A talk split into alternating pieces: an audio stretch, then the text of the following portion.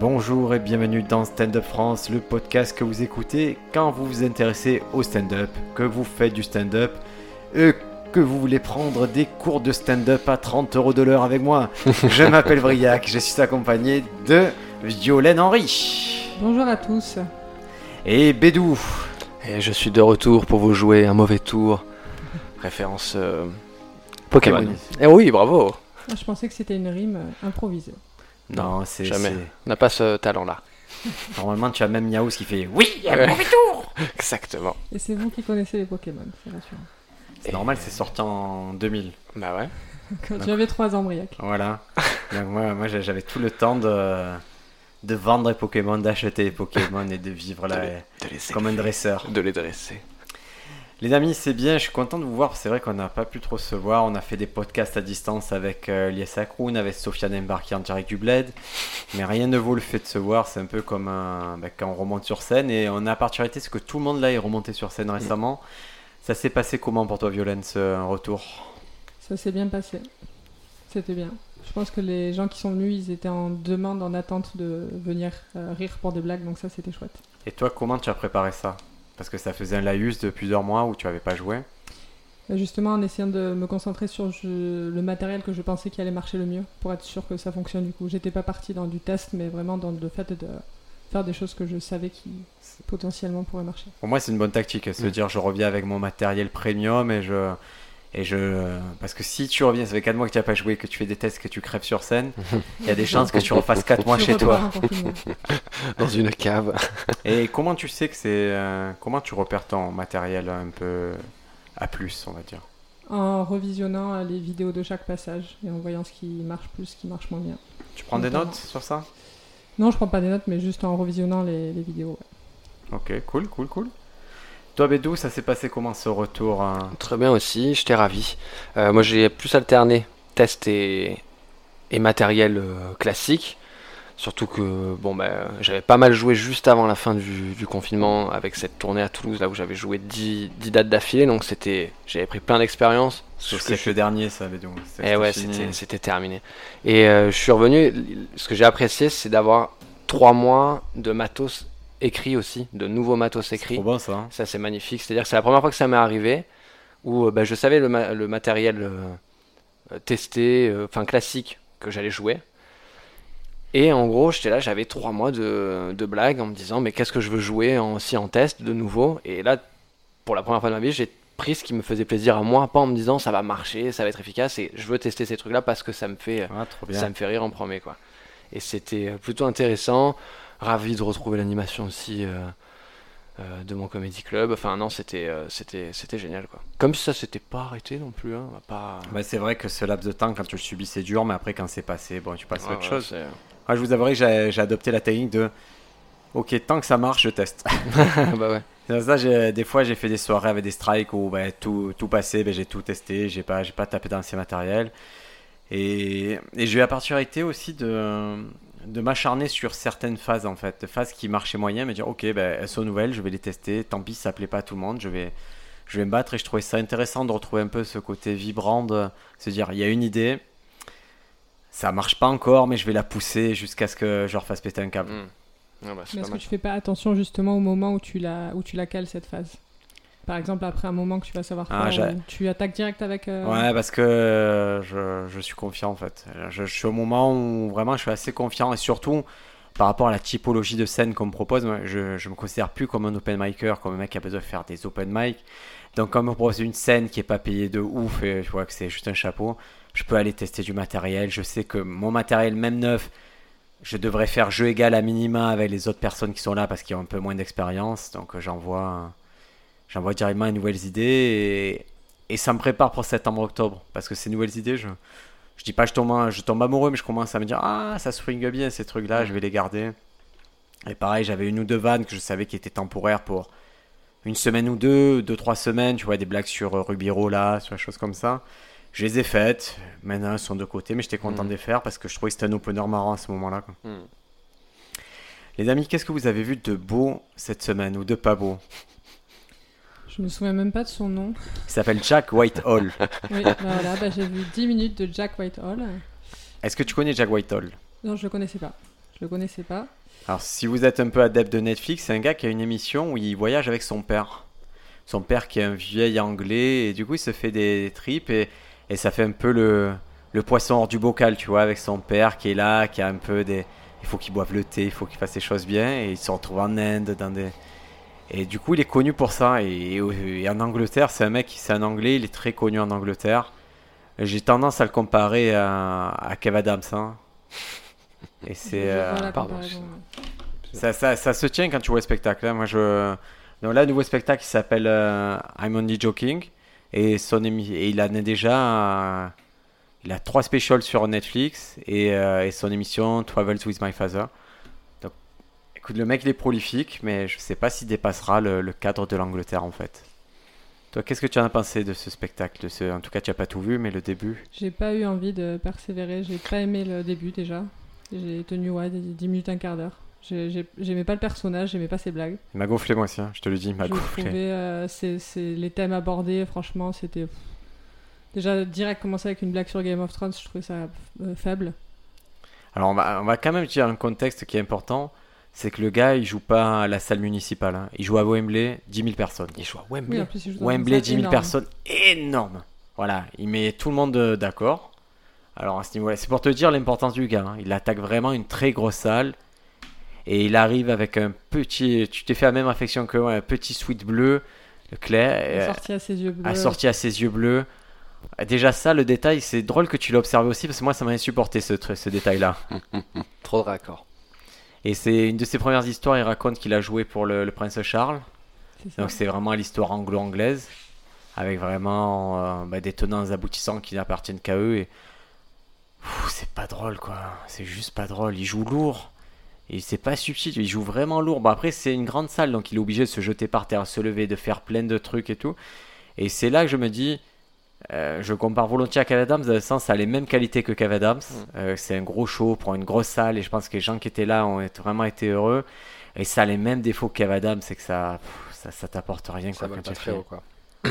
Non, non, non. Je Et- parle en termes de stand-up, hein. je parle pas forcément intellectuellement parlant, mais Oh, même intellectuellement, Ouais. ça, ça t'es pas épanoui quand tu sors de ça. Et, et il a cette ambition de, ben, forcément, de traverser l'Atlantique et de performer aux États-Unis. Je sais pas en quelle mesure il le fait déjà, mais pour l'instant, je le trouve vraiment pas au level de- des gros Américains. ouais. on est sur un artiste où c'est plus le personnage qui est important que le l'artistique, quoi. Je sais Enfin, il pas, joue, je- Et encore, je le trouve pas si charismatique que ça. Après, si showman, il m'a pas. Enfin, on va en parler aussi de la femme, là, j'ai oublié son nom aussi, mais euh, ses blagues non plus, je trouvais pas ça fou, mais vraiment, je la trouvais extrêmement charismatique. Je Ah bah, c'est le deuxième spectacle lui, qu'on a vu euh, ce Ben. ouais. Bah, lui, je, ouais, je trouvais qu'il faisait pas vraiment le job par rapport à la salle en plus. Et ben, moi, il y a un truc qui. C'est clair qu'il jouait petit par rapport à la salle, mais il jouait petit et lourd. Il y a vraiment un truc qui est paradoxal. Et ces blagues, elles avaient pas d'ampleur, quoi. Il y a un truc qui se. Jack Whitehall, moi, c'est pas le premier spectacle que j'essaie de voir. Et à chaque fois, je me dis, ok, bof. Et sachant qu'on a. On a des gens qui viennent d'Angleterre, d'Écosse, d'Irlande, des Gemma Caster, des... qui eux nous ont fouettés, ils nous ont donné des Mm. leçons. Mm. Et... et je comprends pas ce gars-là, le succès qu'il a. Je, je pense qu'il a une vraie présence sur les réseaux, sur. euh, Je vais vérifier son Instagram. Tiens, c'est toujours une, une bonne façon de voir à quel point quelqu'un est populaire, Instagram. Mais je sais pas, c'est un fait. Je crois, je pense que honnêtement, c'est un phénomène d'humour là-bas, mais chez nous, je vois. Il nous apporte rien en tant que stand-upper. Il fait pas avancer l'humour. Le propos, il est vraiment. Il n'y a pas de phase marquante, il n'y a rien de. Il y a rien. Ouais. Franchement, il y a rien. Il y a même pas un truc où. Voilà, il a 2 millions d'abonnés. hein. Ouais. On est sur le, le gros influenceur quand même. Mais je sais pas. Mais il joue pas dans des films où. On dirait un acteur en fait, je trouve. Ah, il a, en tout cas, il est, il est beau gosse. hein. Il est, il est un, un minima. Il est. Moi, je, je sais pas s'il joue dans des films. Je j'ai jamais vu un truc avec lui. Je pense qu'il est qu'humoriste, mais euh, il est Ouais. connu pour son stand-up pour avoir joué le rôle de JP de la série télévisée Fresh Meat. Que nous, on connaît pas. Quoi. Donc il a, bah, il faut savoir qu'en Angleterre, la, la voie royale, c'est la télévision, hein, c'est pas, c'est pas le cinéma. Donc euh, si elle a eu accès à ça, c'est, euh, c'est déjà pas mal. Il participe beaucoup aux jeux télévisés. Vous savez, ils ont pas mal de programmes télévisés en Angleterre qui s'appellent les, les panel shows, où c'est, ils font venir des humoristes et, et en fait les jeux ne tiennent que sur la qualité des, des intervenants. C'est comme des chroniqueurs plus plus. Hmm. Et il y en a un de mes préférés, ça s'appelle Taskmaster. Et j'espère qu'un jour il le fera en France. C'est en gros, on te dit, oh, comme sur ces 10 humoristes, je les amène à une maison, je fais voilà, euh, vous allez tracer le cercle le plus parfait. Et en fait, c'est chacun sa tactique. Toi, tu vas prendre, tu vas monter sur un monocycle pour essayer de tracer un cercle. Il y en a un autre qui va, qui va, faire, des, qui va faire des roulades pour faire un cercle. Et c'est, le Taskmaster qui décide qui c'est qui gagne. Et c'est assez, c'est assez marrant comme, euh, comme émission. Ouais, donc la popularité viendrait un peu de la télévision. Pour revenir à la comparaison avec Kev Adams, c'était un peu aussi le même principe. Lui, il a eu euh, Soda, plus après aussi le cinéma, mais Soda a bien déclenché la. Alors, avant Plus on ça, demande qu'à en rire. En fait, c'est Voilà. demande qu'à en rire, il marche bien, on demande qu'à en rire. Il dit j'arrête l'émission parce que je vais avoir un- euh, mon propre show, quoi. Ce qui est, Soda. euh, Ce qui est énorme, hein, Ce c'est un qui est- move non, mais ce qui est incroyable, Non, mais hein. ce qui est int- intelligent de sa part en plus à ce moment-là, parce qu'il avait bien marché, on ne demande qu'à en rire. Ah, c'est dingue, hein, c'est- fou. Il était populaire, mais c'était un move vraiment très audacieux, sachant Mm. que c'est un move qui est très américain de passer de je fais de la scène à euh, j'ai ma sitcom, parce que c'est une sitcom, Soda. hein. Et ouais, ouais, moi, je trouve la, la comparaison avec Kev Adams, elle marche avec, euh, bah, avec les mêmes limites. Mais là, c'est vrai qu'on voit pas le public si c'est si c'est des adolescentes ou pas, en fait, on voit pas. Ah si, pourtant, alors tu- moi j'ai fait attention parce Ah, que tu as pas mal. D'accord. Ça faisait un moment qu'on voyait des shows, euh, par exemple Hannibal Buress dont on a parlé la semaine dernière, c'est des shows où ils filment plus le public. Mhm. Ils se disent, bon, on filme la performance. Et là, c'est un show vraiment, ils filment le public.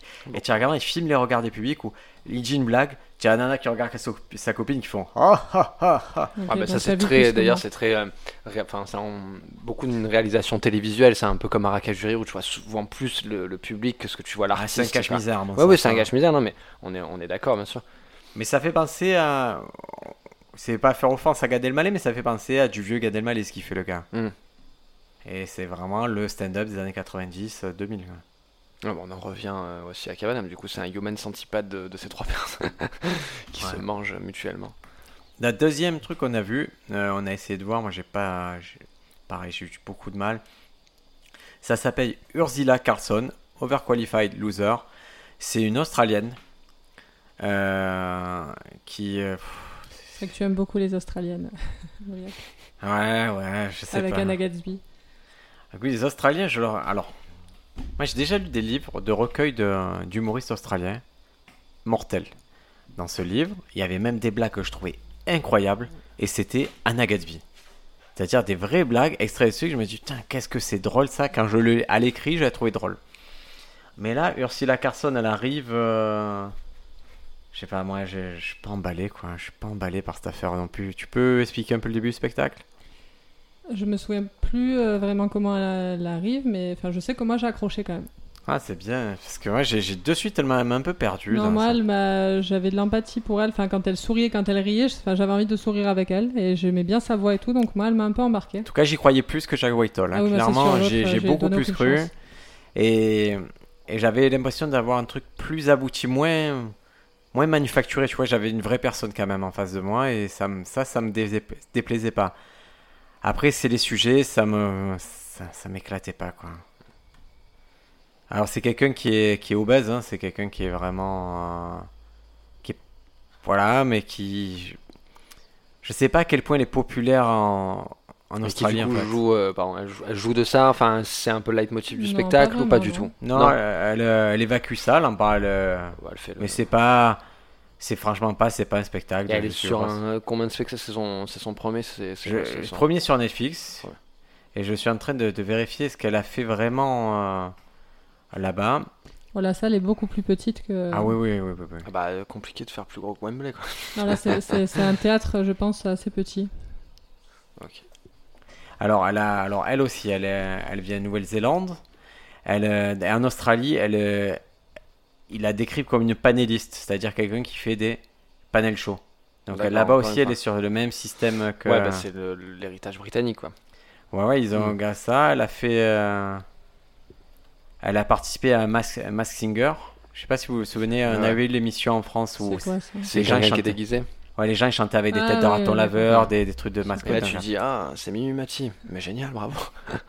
Cette magnifique chanson de Et donc en carrière, j'essaie de voir combien elle a de. Ah, elle avait fait comme comédienne du monde pour l'Australie. Ah, donc c'est le deuxième euh, passage euh, Ouais. sur Netflix. Et ça, je trouve ça bien par contre que tu puisses faire. un- Je trouve ça cool que des gens qui ont fait comédien du monde ou qui ont fait leurs 20-30 minutes cool. Après, un spécial ça suit. euh, Ouais, ça semble logique et je pense que c'est motivé aussi peut-être par les retours qu'au Netflix. Si j'étais Netflix, je regarderais aussi. euh, je jouerais sur ça, quoi. Sur euh, est-ce que le show il a été bien perçu, est-ce que les gens. Eux, ils ont un truc, Netflix, vous savez, c'est un peu comme l'engagement sur Instagram. C'est en gros, est-ce que quelqu'un qui commence le show va jusqu'au bout du show? Mhm. Jack Whitehall, on l'a tué là. on l'a- on l'a tué son Il est engagement. passé à 0,4% d'engagement. Ouais. Voilà, Ursula, tu le conseilles, Ursula Carson? Moi, j'ai pas fini. Pour l'instant, j'ai du mal. pas jusque là, non, j'ai trouvé ça pas trop mal, mais pour moi l'autre a vraiment fait office de gros faire valoir parce que j'ai vraiment pas du tout aimé euh, Whitehall, donc je trouvais ça déjà mieux. Est-ce que ça Après, marche dans les comedy clubs, ça?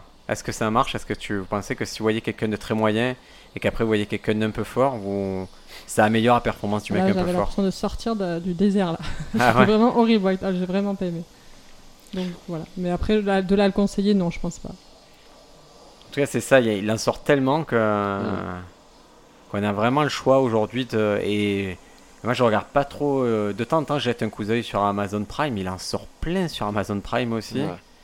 Et et pour l'instant, il n'y en a pas un qui m'a vraiment poussé, à moins qu'il soit une célébrité comme Jimmy O. Yang, me dis je vais aller jusqu'au bout. Les autres, Amazon Prime, il n'y en a pas un qui m'a révolutionné non plus. Hein. Mm. T'avais deux en comédie, est-ce que tu as vu des choses? Bah écoutez, moi j'ai vu euh, un spectacle que vous en- dont vous avez déjà parlé dans le podcast. J'ai vu Hannibal Buress, c'est le dernier. C'est le dernier. Ça t'a éclaté ou Ah pas? ouais, ça m'a éclaté. Ouais. Ah, moi, les animations dès le départ et tout, j'ai trouvé ça ouf. J'étais. euh, Ça m'a ça m'a fait kiffer quoi. Et toi, tu aimes parce mon qu'il amour du il- manga, il ouais, tape sur la police aussi. Oui, aussi, ouais, ouais. mais c'est, il a un propos qui est, qui est engagé. J'aime ce monsieur. Non, mais j'ai, j'ai, j'ai découvert. C'est toi qui m'as fait découvrir cette année en plus ce, ce gars-là. C'est Et quoi le nom? C'est Anima Hannibal Buress. Hannibal Ouais. comme Hannibal. euh, Ouais. Parce que c'était une, je crois que je faisais une vanne et tu m'avais dit, attends, c'est marrant, ça fait penser à une vanne de machin, de, de ce mec-là. Et tu m'as fait découvrir, et du coup, j'adore son, son delivery, ses, ses vannes, sa, son attitude, mais même son délire de, de mettre ses animations là au départ. Moi, j'étais totalement avec lui dès le départ. Enfin, Ah, je trouvais ça bizarre. alors moi, j'étais trois fois avec lui, je me disais, bah ouais, t'as raison et tout. C'est trop bien. C'était bien, bien filmé.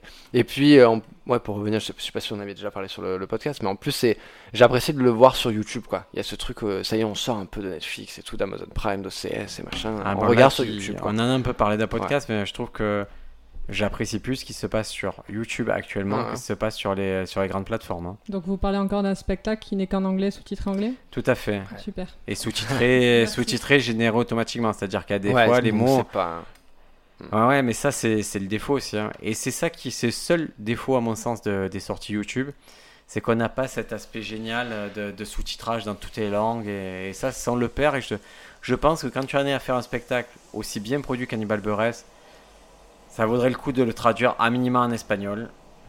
Et, Ah euh, bah, ouais, ouais, bah, je prends toujours la comparaison sur YouTube en artiste français, mais Mustapha Latraci qui a ressorti ce de, enfin, cette espèce de documentaire sur sa, da- sur sa mère, il l'a traduit en espagnol, en arabe, en français, en anglais, en italien, il l'a traduit en six langues, quoi. Et euh, les, six, les six traductions, sont, enfin les six commentaires sont disponibles sur YouTube, tu vois. Donc c'est intelligent, c'est c'est bien, c'est bien foutu, enfin... C'est vrai que c'est compliqué quand tu... Moustapha El Atrassi, moi, j'ai- je- vous savez, j'ai du mal.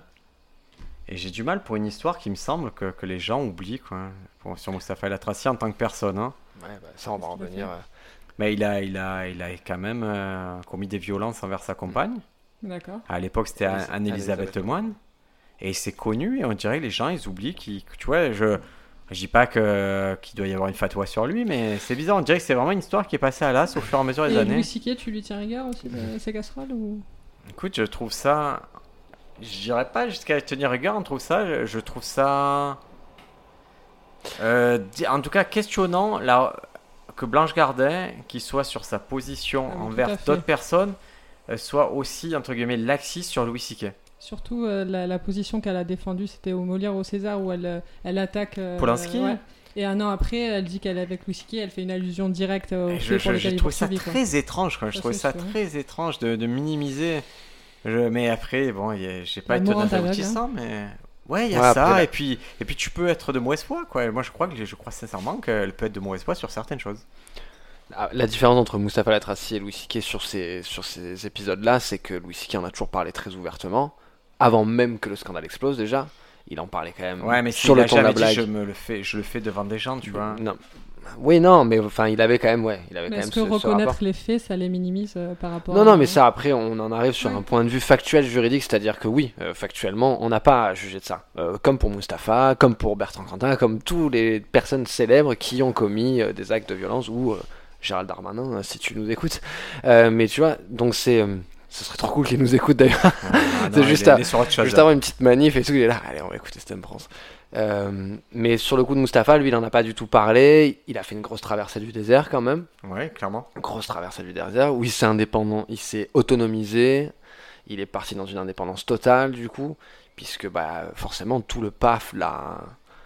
Ah non, non, non, non, non. non. Ouais, que- Non, non, non, non. Je, pas, je pense pas que. Je pense qu'entre le moment où il y a eu le truc avec Elisabeth Warren et tout, il a, il a eu une vraie vie euh, médiatique. euh, Ah ouais? Ouais.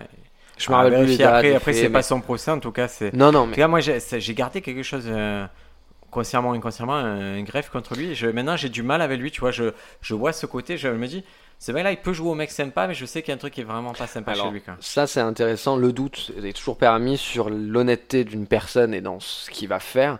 Euh, bah, tu le sais, moi j'aime bien Mustapha. Je suis allé voir son spectacle à Toulon.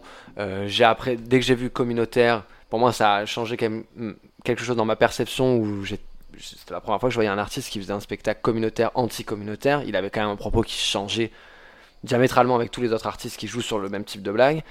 Et donc, je suis allé le voir avec euh, ma copine à, Toulon, ce, spectacle. Et donc, nous, on avait vu sa mère faire la première partie. Je l'ai vu en direct et tout. Et tu te fais avoir forcément par le côté hyper sentimental. Il y a cette, ces 10 minutes de blague très bien écrite par Mustapha, où elle parle du cancer, elle parle du fait que machin.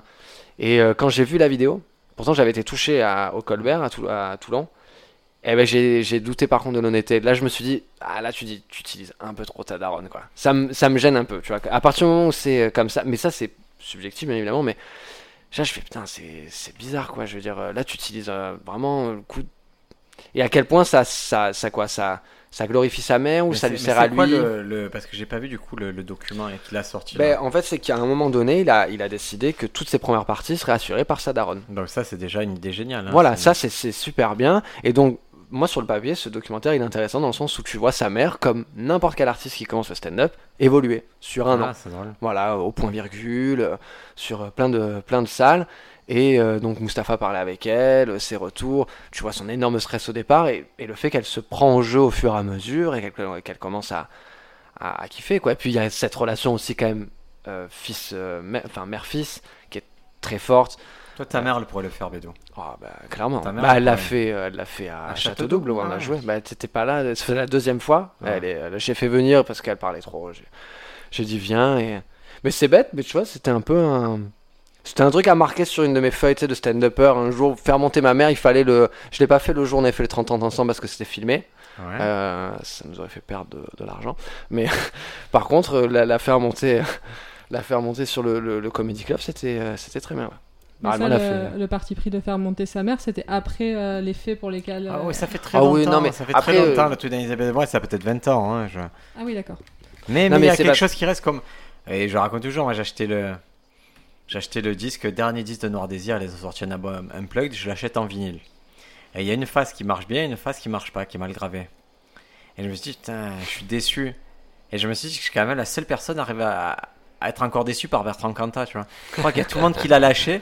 Et moi je voulais encore y croire sur ce disque et je fais, oh non, ils l'ont mal enregistré. Mais... Et ça me fait la même chose, Mustapha. Et sachant qu'il y a un truc que j'adore chez Mustapha, c'est le documentaire que tu trouves sur YouTube. Euh, El Tracy Confidential. Hmm. C'est quand il est à Los Angeles avec Mouloud et tout et qu'il essaie Ouais. de percer dans le stand-up. Je trouve ça. euh, J'avais j'ai- adoré ce truc. j'ai une, une admiration pour ce mec par rapport au taf qu'il a bas quoi. Le taf d'écriture, de... c'est un acharné depuis. euh, moi je le suis depuis euh, son émission qu'il y avait sur Énergie 12, La nuit nous appartient. Ouais. Ah oui, qui c'était était un bien late ça. show, euh, qui était pas mal, cool. Euh, voilà, il. Voilà, c'était son truc, mais il écrivait quoi. Il était déjà sur un délivré de blagues qui était énorme quoi. Il avait des punchlines tous les, enfin régulièrement et tout. Et euh, j'aimais pas son Pas sympathique quand même. Bien sûr, mais il y avait ce personnage. En fait, parce qu'il s'assumait pas aussi. Tu sentais qu'il était là à faire un peu le rebeu de service du PAF, à faire le, le mec qui vient faire des bannes pour Ruquier, tu vois. Je sentais qu'il était pas. Comment dire, à l'aise, quoi. Et euh, quand il revient. euh, de manière. Enfin, ouais, sur, sur YouTube, quoi. Avec communautaire, est-ce que, et je, je, je m'excuse, mais est-ce que son parcours, moi, il me fait beaucoup, beaucoup penser à celui de Dieudonné? Je qu'ils ont été, ils ont été mis aussi un peu au pilori de. Alors, attention, médiatiquement, c'est pas le même. euh, Ah ouais, Parce hein. c'est pas du tout le même traitement, mais bah tu, tu, ouais, tu vas tu vas faire le trio, hein, le trio Dieudonné, Bellatar. El Tracy et Bellatar. Voilà, Ouais. tu fais le, c'est toujours, euh, c'est toujours le même trio. Alors moi, je je connais pas personnellement. On a essayé il y a quelques années de mener quelques actions euh, sur des tournées. En particulier, il avait ce projet de tourner dans la ville euh, FN et tout, Bellatar, mais, mais nous, les producteurs à l'époque, ils nous disaient on peut pas le gérer. Quoi. Hmm. Mais bon, Mais ça marche très bien aussi pour lui aujourd'hui. Ouais, il je est au stade de intéressant. 10 heures. Et, euh, Mais je trouve que le point commun entre ces, ces, ces trois artistes, c'est que c'est quand même. euh, Ils ont segmenté à fond leur public. Ben, C'est-à-dire, ils. Rappelle-toi, pour refaire la boucle du coup avec Louis C.K., c'est ce que tu disais, c'est que suite quand même à ces histoires, il en a parti un peu en termes euh, de, de- de renommée, et donc il est reparti sur le circuit qui l'a fait connaître au départ, c'est-à-dire sur son site internet. Et Ouais, c'est ça. Voilà, à la ça base. à ça aussi. hein. donc tu vois, c'est... Malheureusement, on est euh, 7 milliards sur la planète. euh, oui, il y a des gens à qui ça va déranger s'il y a eu des faits de violence, s'il y a eu des faits d'antisémitisme, de racisme. C'est comme ça, mais tu pourras pas empêcher qu'il y a des gens qui par contre vont les suivre jusqu'au bout. Ouais, Euh, sinon, tu vas tomber dans un rigorisme inverse, c'est-à-dire que tu vas devoir refuser que ces gens-là aillent voir des spectacles. S'ils veulent aller voir, enfin, les- laisse-les voir, hein, Ouais, pas de souci. à ce moment-là, tu fermes les salles communales qui accueillent les meetings du Front National, tu vois, c'est pareil. Donc, euh, ils ont toujours un public, ils continuent à être artistes. Bon, ben, euh, ça plaît, ça plaît pas. Est-ce que vous avez vu autre chose, les amis, cette semaine en comédie? Pas en comédie, non. Non, non, non. Pour être tout à fait honnête. Alors là, j'ai un livre qui n'est pas un livre de comédie. Ça s'appelle L'ego et l'ennemi. Et euh, je voulais vous en parler parce qu'il est. euh, je trouve qu'on dirait qu'il a été écrit pour les stand-uppers, ce livre. Mm. Alors, je, je m'excuse, j'ai l'impression un peu de, de déjà dit quand je vais dire ça. C'est tout simplement parce que j'ai enregistré un podcast sur ce livre et sur euh, le spectacle d'Hannibal Buress. Je l'avais enregistré seul. Et en fait, ce podcast, le son a, merdé. Du coup, je, je sais plus ce que j'ai déjà dit ou pas déjà dit. Je, je l'ai effacé ce podcast. Mais voilà, je vais essayer de vous représenter ça avec un peu de fraîcheur. Mais en gros, c'est Ryan Holiday qui, euh, qui a écrit un livre euh, sur le marketing qui s'appelait Croyez-moi, je vous mens. Il a écrit un autre livre qui s'appelle L'obstacle et le chemin. C'était sur la pensée stoïcienne. Et là, l'ego et l'ennemi, je vous lis le quatrième couverture, c'est euh, déjouant les plans de carrière des talents les plus prometteurs, menant des fleurons de l'économie à leur perte, l'ego est l'ennemi principal de vos ambitions. En début de carrière, il entrave l'apprentissage et, le et développement des talents. Avec le succès, il peut aveugler et semer des problèmes futurs. En cas d'échec, il amplifie chaque coup et rend la récupération plus difficile. À chaque étape, l'ego bloque votre chemin vers le succès et empêche la résilience. Hmm. Putain, moi, quand j'ai vu ça, je me dis, mais c'est du stand-up, il parle du stand-up, le mec, ou quoi?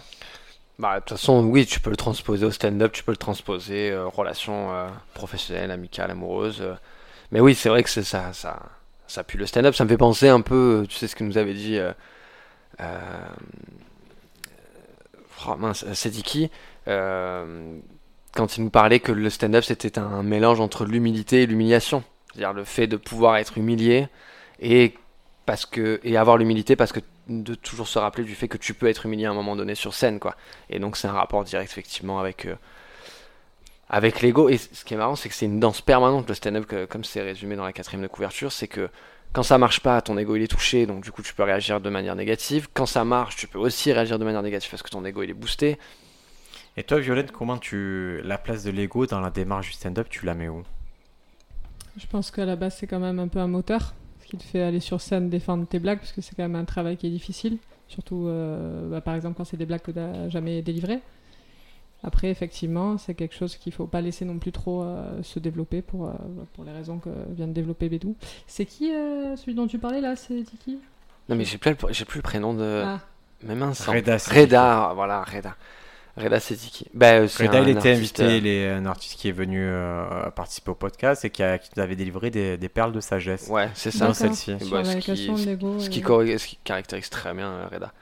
Et euh, ouais, mais euh, mince, tu Ouais, dis, que tu C'était dis- Violaine oui. qui nous disait que donc toi l'ego tu penses c'est vraiment un petit truc qu'il faut Ah avoir euh, Ah oui, à la base, si t'en as pas, je vois même pas comment tu peux prendre la décision de monter sur, sur scène et prendre un micro pour euh, défendre tes blagues. Et tu crois que c'est de l'ego ou c'est de Je pense qu'il faut un minimum d'ego. Si t'en as pas, je vois pas comment tu trouves la force d'y aller. Et dans le travail, toi qui, euh, qui, qui est avocate aussi, Mhm. qui plaide, est-ce que ça joue aussi l'ego dans cette affaire-là? Oui, bien sûr. C'est-à-dire C'est- tu Pour moi, c'est un moteur de base. Après, il faut faire attention. à- voilà, encore une fois, pas trop que ça se développe. Quoi. et l'ego ça sert à quoi Ça te sert à, te dire ok je peux gagner? Oui, je peux gagner ou je veux le faire et je vais y arriver. Ouais c'est intéressant. Mais il faut pas tomber dans le travers de s'écouter parler non plus. Ouais, je pense que l'ego, ça peut être une bonne arme si elle est utilisée à bon escient, parce que sinon, effectivement, euh, prenons un avocat bien connu maintenant, euh, Dupont-Moretti, ça Mhm. peut t'amener à, à devenir une Une personne très peu respectable. Mais, euh, mais ouais, de base, euh, les... tu vois, c'est bête, mais ce matin, je pensais à. Je repensais encore au stand-up et tout. Je me suis dit, comment je peux m'améliorer? Et je me suis répété cette phrase ton pire ennemi, c'est toi-même. Ton pire ennemi dans le stand-up, Ah, bah, moi, je l'ai dit. c'est toi-même, c'est toi-même, c'est toi-même. parce que dès que je me regarde ou dès que j'écoute les autres me faire des conseils, je réagis mal. Et je me suis dit, en fait, il faudrait que tu arrives à regarder ces vidéos, à écouter les conseils comme si c'était un autre que mes. Alors là, c'est faire preuve quand même d'ego, c'est fort d'arriver à se voir à la troisième personne. Mais quoi que je me en fait, c'est parce que je veux être dénué de tout sens de je le prends personnellement, tu vois. Je le prends comme une attaque personnelle alors que ça n'a rien à voir. On Et parle de au-delà de ça, travail, on tu te, parle. des fois, on se, des fois, on est cool avec nous. Tu vois, des fois, on se dit, ah, cette blague ne marche pas, je la laisse. Oui, parce qu'elle nous plaît, parce qu'on se dit qu'elle marchera et peut-être qu'en fait Ah, elle on est laxiste jamais. des fois. On est un peu. euh, Et alors, je vais vous dire, il y a quelques perles que j'ai notées dans ce livre qui m'ont. euh, Ouais, elles m'ont- Ça m'a un peu chamboulé. Je vais je vais vous en donner quelques, quelques-unes. Il, il cite Épictète et il dit C'est impossible d'apprendre ce qu'on croit déjà savoir. C'est pas dingue comme euh, phrase, ça et moi qui est, tu vois, on est en contact avec des élèves, des gens, et je me suis aperçu que c'est vrai que le public le plus dur à faire avancer, c'est ceux qui, euh, qui, qui pensent déjà savoir le stand-up parce qu'ils ont vu 4 specials sur Netflix et ils croient déjà que, que l'affaire est jouée. Quoi. Ah bah ça c'est hyper compliqué. Et moi ça m'a fait travailler sur l'ego d'ailleurs sur ça. hein. Hein, quand je- en tant que prof cette année, euh, quand tu vois ces réactions de personnes qui pensent euh, qu'ils ont tout compris alors que c'est toi qui veux leur apprendre des choses, euh, bah là tu lâches un peu ton ego, tu dis vas-y c'est bon, je vais le laisser. Je- Ouais, ça, Je- c'est c'est pas. je- c'est- Non non mais ce que je veux dire c'est que je pourrais être agressif tu vois, en me disant mais t'es qui, qu'est-ce que t'as fait, qu'est-ce que t'as à me prouver pour ça tu vois? Mais du coup je vais lâcher mon ego en me disant bah ok je vais aller te conseiller de telle ou telle manière mais sans t'agresser tu vois. C'est un peu ce truc. euh, J'avais vu un TEDx il y a, il y a très longtemps. C'était un mec qui avait eu un- qui avait failli se cracher un avion. Et, euh, et ce jour-là, il a dit ben, je, vais, je vais changer radicalement ma vie. C'est un chef d'entreprise. Il a dit j'ai été heureux euh, le jour où j'ai arrêté de vouloir avoir raison. C'est-à-dire, à un moment, même s'il avait raison, il faisait ok, bah, tu- j'ai- raison, mais je vais pas insister sur ce truc où j'ai raison, c'est pas grave, tu peux avoir ton avis et tout. Et ce jour-là, il a, ça, l'a tout déclenché. Moi, j'y pense souvent à ce truc-là. C'est vrai que des fois, tu as des, tu as des conversations, tu sais que tu as la vérité, l'autre est dans le faux, c'est sûr, mais à la fin de la journée, tu vas pas le faire changer d'avis. Euh, ce que tu dis, c'est que de l'ego de, de se dire, bah, je vais lui prouver que c'est moi qui suis injuste, alors que toi, l'interaction, elle pourrait s'arrêter bien avant, il n'y avait rien à prouver de plus. mais ça- l'ego, il faut qu'il. Je pense que la limite un peu de l'ego, enfin en tout cas c'est comme ça que je fonctionne, c'est à partir du moment où ça rentre dans un processus de compétition. Si j'utilise mon ego parce que je veux rentrer en compétition avec quelqu'un, c'est que là déjà ça va plus, tu vois. C'est que là il y a quelque chose qui va pas. Parce que quand tu rentres dans une compétition, c'est un rapport un peu violent, ça veut dire que tu vas anni- annihiler un peu la personnalité de l'autre personne, tu veux lui prouver que t'es plus fort ou que t'as raison ou machin. Mais là, il donne un truc vraiment intéressant. Il donne une technique. C'est euh, un sportif qui l'a amené. C'est un mec qui s'appelle Frank Shamrock. Il a une technique qui s'appelle plus, moins, égal. La technique plus, moins, égal, c'est que tu vas prendre quelqu'un. euh, Si on prend le stand-up, tu vas prendre quelqu'un qui est plus fort que toi et que tu aimes bien. Et lui, ça va être ton plus. Et tu vas un peu lui demander de te mentoriser, tu vois, de te corriger ou t'inspirer de lui. Tu vas prendre quelqu'un qui est moins fort. Quelqu'un qui commence, si tu as 2-3 ans stand-up, tu vas prendre quelqu'un qui vraiment débute et tu vas un peu le prendre en main tu vas l'aider, un peu le, le guider. Lui, c'est le moins. Et tu vas prendre égal, quelqu'un avec qui tu vas tirer la bourre et tu vas te chauffer. Hmm. Et en ayant plus moins égal, ça te permet toujours d'avoir un œil vers où tu dois aller, Hmm. D'avoir un truc sur tes bases, de dire ok, les bases c'est ça, je peux les expliquer, je les ai acquises. Et un mec avec qui tu as envie de te vraiment de te friter. quoi. Qu'est-ce que tu en penses de ce. Oui, je pense que c'est bien. Tu, tu décrivais la compétition de manière un petit peu négative, je trouve. Elle peut être intéressante et là, comme, comme tu en parles, c'est un peu un challenge pour les gens que tu estimes à niveau égal et je pense que ça peut être intéressant aussi. Comme, Moi j'aime bien, moi j'ai des marche. mecs qui ont commencé avec moi il y a 7-8 ans, de Marseille ou quoi, et j'observe ce qu'ils font, tu vois, on s'observe et tout, et c'est quand on se voit, euh, bon on prend pas plaisir fois se voir parce que ça prise pas plus, mais on sait qu'on se, techniquement on se juge, tu vois, Mhm. et c'est intéressant à chaque fois de se tirer la bourre sur ça, j'aime bien moi ce côté-là. Bon, j'ai un problème avec la compétition, mais ça c'est. euh, Ça, c'est assez compris, je crois. Non, c'est parce que je sais que j'ai un rapport aussi. Parce que quand je suis dans un état compétitif, je suis pas la plus belle personne que j'aimerais être, tu vois. Je sais que C'est je le foot être, qui t'a euh, rendu comme on ça. y le arrive, foot, c'est le arrive. sport, c'est c'est peut-être plein de choses comme ça, ouais. Mais ça m'a fait perdre mes moyens sur un tremplin OM Rire euh, il y a deux ans, comme ça m'a fait me sublimer sur un autre t'a fait tremplin. perdre quoi. tes moyens. Bah parce que d'un coup j'ai perdu l'essence de ce que je voulais faire pour faire des, enfin monter sur scène et faire des blagues. J'étais dans un rapport où je me disais je vais être le meilleur, je, me- je voulais trop en faire et à trop en faire je me suis mis trop de pression D'accord. et donc là bah, Ouais, première c'était fois. mal on- placé. En plus, il y avait un truc qui se passait mal Ouais, euh, ouais. même dans ta tête. Quoi. donc mais tu débutais aussi. hein. oui je débutais mais pire ennemi c'est toi-même effectivement. Euh, tout- personne, euh, enfin si il y a quelqu'un qui a gagné et qui le méritait amplement, il y a pas de problème. Mais je me suis auto euh, auto saboté. Quoi. Donc euh, voilà je pense qu'il y avait après oui la compétition c'est une qui- je préfère le rapport de compétition que tu as avec toi-même que d'amener des rapports de compétition avec euh, Mais ce avec truc les plus autres. moins égal, Mais c'est- ça, c'est trouve ça, c'est vraiment hyper intéressant. ouais. Et je pense qu'on le fait. Enfin, c'est pas mal de se rendre. Enfin, à partir du moment où tu le sais, tu te rends compte que tu fais peut-être déjà un peu ça. Moi, je crois fais- qu'il faut y aller plus franchement. C'est-à-dire, je Ouais. pense qu'il faut pas hésiter à dire, aller voir le plus et dire, écoute, tu es le plus. Et euh, est-ce que tu peux m'aider dans ce truc-là? Je te, sans exagérer, mais tu vois, tu peux l'amener. Et pareil, euh, quand quelqu'un commence, tu dis, euh, oui, je vais te consacrer 2-3 semaines si tu veux à faire ça. Mm. Ça se fait naturellement, puisqu'on a, comme j'ai, ça fait plusieurs années qu'on a les cours. Du, coup, les, les deuxièmes années vont aider les premières années. J'essaie de Mm. faire des paires comme ça, mais j'aimerais qu'on qu'on continue à développer ça. Quoi. Ouais, et puis ça s'équilibre. Forcément, au bout d'un moment, tout ça s'équilibre. C'est toujours. euh, C'est un peu un système de parrainage en fait. C'est un ouais, mentor et ouais, J'adorerais avoir un mentor. Je vais chercher. Il faut, faut un mentor un peu, mais un peu cool. Elon Musk ou quelqu'un comme ça. Jeff Bezos. Ah, mais alors tu vois, dans les trucs, euh, je préfère tellement Elon Musk que Jeff Bezos. Jeff Bezos, il m'a. Ouais, j'ai- je, sais, je suis très féru de biographie et c'est vrai que Jeff Bezos, il est pas fun quoi, il est juste pas fun. Il file le pognon des. J'ai entendu un mec, c'est Oussama Hamar qui disait ça. Il disait si euh, Elon Musk il avait le pognon Jeff Bezos, ce serait plus fun. Hein. Ouais, bah ouais. hein. Alors, un truc un peu qui m'a marqué, il disait qu'il y a un proverbe qui dit que lorsque l'étudiant est prêt, le professeur apparaît. Ah, je trouve ça drôle, c'est. Très- C'est c'est très sensé, quoi. Pouf. Mais tu es c'est- prêt, mon enfant. C'est plus dans le sens où, par exemple, si euh, demain tu te dis, bah, je veux chanter, euh, j'ai vraiment, ça y est, c'est ma passion, c'est chanter, forcément tu vas parler de ça et, et autour de toi, il y a quelqu'un qui te dit, oui, mais Ah moi, ouais. mon pote, il sait chanter. Mais Mon pote, comprends. il donne des cours et, et tu devrais faire ça. Et c'est qu'en fait, quand tu es vraiment dans le truc de vouloir faire, forcément, l'univers il s'enclenche un peu autour Ouais. de toi et tu es plus réceptif au message. Ouais, du coup, le sous-message serait aussi quand t'es- tu es dans un processus d'apprentissage aussi. Parce que c'est pas que le fait de dire je prends des cours, que tu es prêt à être, euh, comment dire, à être pris sous la main d'un prof qui va Ouais. te faire apprendre des choses. Encore une fois, là, ce livre, il est vraiment Ouais, ouais. sur éternel. éternel étudiant. Il veut, quand tu as fini ce livre, il faut te dire, je suis un Ah, éternel étudiant. c'est trop marrant, mais j'ai un de mes meilleurs potes qui, euh, lui, fait. euh, euh, qui a deux, deux masters, et là il, finit il vient de finir un master de philosophie. Son, mais son objectif, non mais c'est parce que lui, il a cette philosophie euh, d'être un étudiant à vie, tu vois, d'apprendre des choses toute sa vie. Et là, du coup, il va arrêter de faire des études, mais il va, de, il va tra- euh, il prend, euh, il commence dans la cuisine, dans le milieu de la cuisine, où là, t'as encore 5 ans. Et les 10 ans qu'on lui a payé là, qu'est-ce qu'il Alors, il ne le rentabilise jamais ou quoi Non, en plus, je ne peux pas tout te dire sur cette personne. Mais ils vendent de la drogue. Et mais pas du tout, non mais tu vois, c'est quand même ce rapport euh, bah, de ce que vient d'être posé, quoi. Et c'est un gars avec qui je prends le plus de plaisir à parler parce que c'est quelqu'un qui a un savoir incroyable, mais qui est toujours aussi à l'écoute des, des autres, tu vois. Ouais, c'est un gage de. C'est ouf. Les mecs les plus forts, honnêtement, ou les plus connus, j'ai rencontré et tout, ils avaient vraiment cette capacité à écouter, à être simple et tout. Et je crois que c'est un truc que tu apprends au fur et à mesure. Mm. Alors, il dit, euh, juste avant cette phrase, lorsqu'étudiant après le professeur à Paris, il dit L'ego nous rend si entêtés hostiles à la critique qui nous éloigne des professeurs de vie ou les place hors de notre portée. Et ça, c'est fort, hein. c'est-à-dire qu'à un moment, tu... on loupe des opportunités en, en étant orgueilleux. Quoi. Mm. Alors, qu'est-ce que j'ai noté de vraiment fou? Ah, ça, c'est une phrase, moi, c'est peut-être. Voilà, si je dois retenir une phrase de tout le bouquin, et cette phrase, elle m'empêche d'envoyer des SMS, elle m'empêche d'envoyer des WhatsApp, des mails, euh, de dire des choses. Cette phrase est très simple.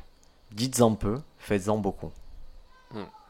Faut arrêter de m'envoyer des messages ou un spectacle et tout. Écrivez un spectacle, venez me voir après. Mm. Dites-en peu, faites-en beaucoup. C'est c'est puissant, ça, non, Viola Tout à fait. Après, je vois pas forcément le lien direct avec l'ego, mais Ah ben, au lieu. Bah, alors, euh, je- Ah, si, parce que l'ego, l'ego, il se gargarise lui-même. C'est-à-dire que les gens qui sont très orgueilleux, c'est marrant, mais c'est des gens qui aiment énormément s'écouter parler et qui vont souvent, tu vas souvent les entendre dire je fais ci, je fais ça, il faut faire ci, mais dans les faits, il n'y a pas grand-chose qui se, qui se réalise, quoi. Donc, euh, Et il y a, il y a aussi, et il dit qu'on est une société où on, on va vraiment, on aime annoncer les choses sur les réseaux sociaux, on aime faire, mais qui sont pas faites, tu vois. Et- Mhm. Et il y a souvent des gens, c'est un peu le cerveau qui te donne la même satisfaction à dire je vais faire que j'ai fait. Et du coup, il y a des gens qui, qui se satisfont vraiment, de, ils croient qu'ils ont atteint le but quand ils ont juste énoncé le but ultime qu'ils voudraient. Et ça les éloigne de tout, en fait. Et, et il a ce truc de dire qu'il y a une, vraiment un dicton très populaire, c'est fake it till you make it. Tu vas faire semblant tant que tu y arrives pas et dire ouais mais il y en a qui restent que à fake it en fait. Mm. Et ça te, ça te bloque. hein. J'ai- je me suis déjà posé cette question une fois dans ma vie où je me suis dit euh, maintenant Bédou tu vas fermer ta gueule pendant 10 mois et tu vas juste faire des trucs tu vois tu vas plus parler aux gens j'étais parti dans un délire très mais euh, tu vois vraiment de plus euh, souvent moi j'ai j'ai ce regret de me dire ah j'ai parlé j'ai parlé j'ai parlé et quand tu fais le bilan un mois plus tard ou deux mois plus tard bah ça s'est pas réalisé donc du coup j'ai ouvert ma gueule pendant un ou deux mois sur un truc que je n'ai pas fait quoi et donc euh, quel plaisir j'ai obtenu à part du de l'immédiat de me gargariser, d'avoir des gens qui me disent Ah ouais, c'est tu vas faire ça, Ah, mais c'est trop bien, c'est machin. Mais sauf qu'au final, euh, bah, il y a que dalle quoi. Là, il te dit, il donne comme exemple, il dit Imaginez un gamin de 13 ans, si humilié, qui s'absente et rate une semaine de cours, persuadé que toute l'école parle d'un petit incident que personne n'a vraiment remarqué en réalité. Ou une adolescente qui passe 3 heures chaque matin devant un miroir comme si elle s'apprêtait à monter sur scène. S'ils le font, c'est parce qu'ils sont convaincus que le reste du monde épie chacun de leurs gestes. Et une fois adultes, nous sommes encore sensibles à ce fantasme, même lors d'une simple promenade dans la rue. On met des écouteurs sur la tête, et soudain on entend la musique d'ambiance, on remonte le col de notre veste, on dit qu'on a l'air cool comme ça. La foule se fera à notre approche, on est guerrier intrépide en marche vers le sommet. Et il dit c'est le générique du début. C'est une scène d'un roman, c'est agréable, bien plus plaisant que ces sentiments de doute, de peur et de normalité. Et on reste ainsi coincé dans notre tête au lieu de participer au monde qui nous entoure.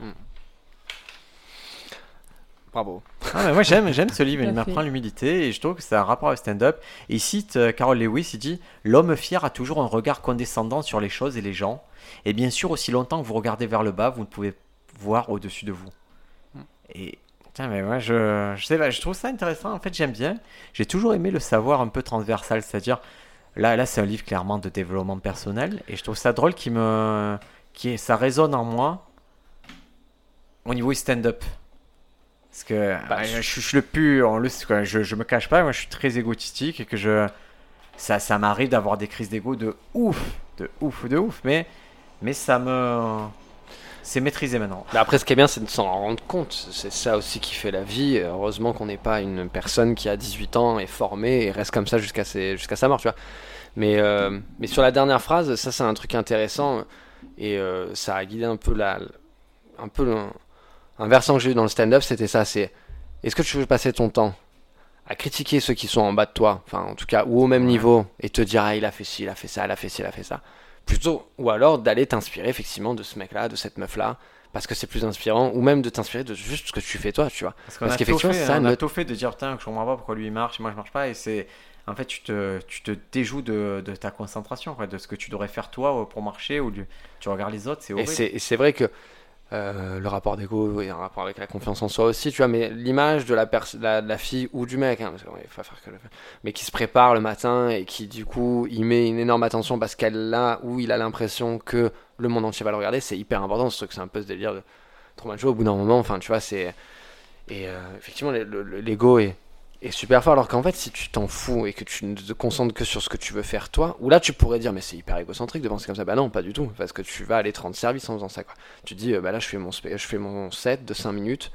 euh, je pense pas si cette blague elle va faire rire telle ou telle personne. Elles me font rire moi, je- j'estime qu'elles sont fortes, j'estime qu'elles sont drôles, et j'y vais et je me bats avec quoi. Les gens que j'aime en stand-up, genre Hannibal Buress et tout, j'ai l'impression qu'ils sont comme ça. Hmm. En tout cas, c'est l'impression qu'ils m'envoient, c'est j'ai l'impression que je les regarde ou je les regarde pas. C'est un peu comme euh, l'histoire de l'arbre qui tombe dans la forêt, est-ce qu'il est tombé si quelqu'un l'entend pas? Mm. Hein, J'ai l'impression que eux, que je sois là ou pas, ils vont faire leurs blagues et ils s'en foutent de moi. Et, et je trouve que c'est ça qui marche. Et le Est-ce que c'est pas avoir de l'ego aussi de... De, de vendre ses blagues sans se Ça poser la partir en question podcast Bien sûr. philosophique, Non, tout non, va mais se- c'est- De toute façon, l'ego il est quand même partout, mais Ouais, bien sûr. Et je sais ce qui m'a fait le plus de bien en stand-up, en tout cas pour délivrer mes blagues, c'est à partir du moment où je me dis, ok, je suis juste le mec le plus drôle et mes blagues marchent. Mes blagues marchent et c'est à partir quand j'étais sur ça, d'un coup j'ai pu aller plus loin dans mon humour et pousser le truc, sachant que j'avais cette confiance absolue. dans- Mais non, mais je, je sais ce que je fais, je sais que c'est trop drôle et ça va marcher, je vais vous avoir. Et j'ai pu, à partir de là, j'ai pu vraiment ce rapport avec le public de les conquérir parce que je savais que mes blagues Et mais se tu te suffisaient mets en très bonne condition en fait. Exactement, je- mentalement, je je Je vais donner une image, mais quand j'ai fait le field à Paris, là, Euh, J'y vais, vous savez, je me touche mes lobes d'oreille, moi, à fond, parce que j'ai un problème mental. Mais euh, du coup, de temps en temps, ça. avant de monter sur scène, tu te touches les lobes de l'oreille Ouais, c'est Ah, ouais, c'est- parce que c'est quand je suis stressé. Et euh, du coup, euh, des fois, ça fait, des, ça fait des kystes. Et donc, mon lobe grossit, mais triple de volume. Quelle horreur. Non, non, mais c'est vrai. Et donc, ça m'arrive juste avant le fil Paris. Je parle avec Sam Blackster et Thibaut Agoston dans les coulisses. Et là, ils me voient, en fait. Les deux me regardent. Ils me font, mais elle tout. le truc est énorme. C'est-à-dire que moi, je pense à ça, je pense à la vidéo, je la paye et tout, machin. Et d'un coup, mon ego est parti. Et d'un coup, juste ma tête m'a dit, mais mec, t'es au fil Paris au Térévis pour faire quoi? Pour faire des blagues. Les gens, ils sont là pour que tu les fasses rire. Si tu les fais rire, personne va voir ton lobe, en fait. Personne va s'en foutre, Ah, tu vois. des détails comme ça, tu Et ouais, j'y suis allé comme. Ah, mais ouais, moi j'étais dans ma tête, je peux, je peux pas Ouais, et tout. drôle. Et donc, au dernier moment, bim, je suis parti juste, mais en fait, t'es là en tant qu'humoriste, t'es là pour faire rire les gens. Et en fait, personne n'a vu le truc. Ça a marché, j'ai fait un très bon passage, et point barre, quoi. Mais tu vois, d'un coup, c'est d'être indulgent aussi avec soi-même, de lâcher ce truc de. J'ai une telle importance sur scène que les gens vont regarder tout mon corps. Maintenant, ils vont juste entendre ce que je leur dis. En fait, je suis là pour une fonction, je suis humoriste, ils sont là pour pas regarder tout mon, tout mon corps. Et hier, je...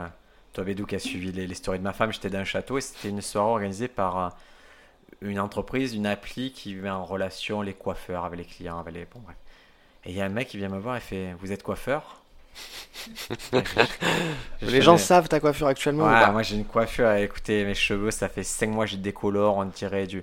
Et je, je les tire, ils cassent tous. C'est de la paille, ils sont horribles. On et dirait je, des je années serais- 90. je serais le pire coiffeur du Ouais, monde. un Quoi. talisman un peu. Ouais, ouais, il me faut un bandeau. Mais... Ouais, je verrais, ouais. mais à quel point je serais le pire coiffeur du monde pour, euh, pour me balader comme ça. Plus, j'ai la- j'ai les cheveux blonds, la moustache noire, le truc, le truc qui a aucun rapport. Ouais, ouais. Après, les, les- tu vois, les stylistes et tout, c'est eux qui sortent avec les, les vêtements les plus.